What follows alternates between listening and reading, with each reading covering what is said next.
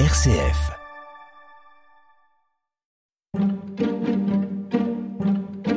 La Fontaine, 400 ans, ce n'est pas une fable. Un podcast RCF avec les voix des jeunes diplômés de l'ENSAT, la grande école d'art dramatique. Je m'appelle Héloïse Cholet et j'ai choisi Les animaux malades de la peste. Alors j'ai choisi cette fable parce que on m'avait demandé de l'apprendre euh, en sixième, donc assez jeune. Et euh, je crois que c'est à ce moment-là, pas que je me suis rendu compte que le monde était injuste, parce que ça c'est un truc qu'on se rend compte, je pense, assez jeune, mais euh, qu'en fait il y avait des gens qui pouvaient écrire dessus et qu'on avait le droit de qu'on avait le droit de se rebeller contre, enfin qu'on avait le droit de ne pas être d'accord et, et d'utiliser son art pour le dire.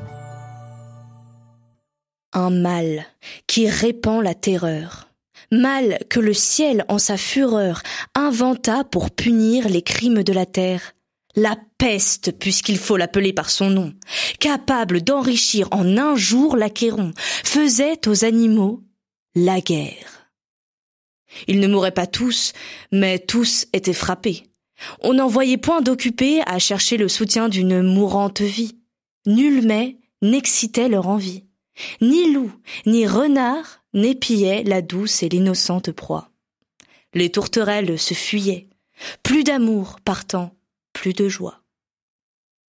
Le lion tint conseil et dit Mes chers amis, je crois que le ciel a permis pour nos péchés cette infortune, que le plus coupable de nous se sacrifie au trait du céleste courroux. Peut-être il obtiendra la guérison commune. L'histoire nous apprend quand de tels accidents ont fait de pareils dévouements. Ne nous flattons donc point, voyons sans indulgence l'état de notre conscience. Pour moi, satisfaisant mes appétits gloutons, j'ai dévoré force moutons. Que m'avait-il fait? Nulle offense. Même il m'est arrivé quelquefois de manger le berger. Je me dévouerai donc, s'il le faut, mais je pense qu'il est bon que chacun s'accuse ainsi que moi, car on doit souhaiter, selon toute justice, que le plus coupable périsse. Sire, dit le renard, vous êtes trop bon roi. Vos scrupules font voir trop de délicatesse. Eh bien, manger mouton, canaille, saute espèce, est-ce un péché? Non, non. Vous leur fîtes, Seigneur, en les croquant beaucoup d'honneur. Et quant au berger, l'on peut dire qu'il était digne de tout mot. Étant de ces gens-là qui, sur les animaux, se font un chimérique empire. Ainsi, dit le renard, et flatteur d'applaudir. On n'osa trop approfondir du tigre, ni de l'ours, ni des autres puissances les moins pardonnables offenses. Tous les gens querelleurs jusqu'au simple matin au dire de chacun étaient de petits saints.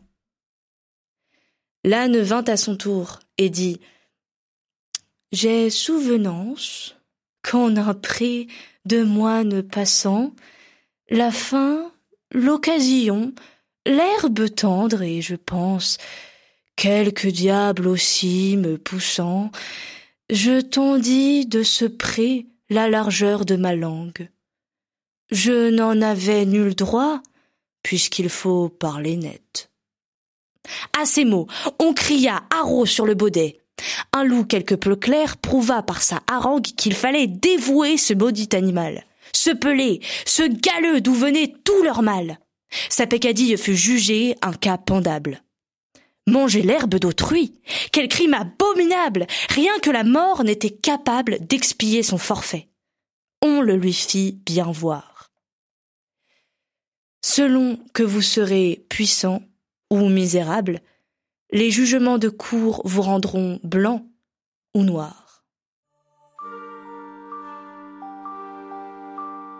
Pour découvrir d'autres fables de Jean de La Fontaine, rendez-vous sur rcf.fr et sur les principales plateformes de podcast.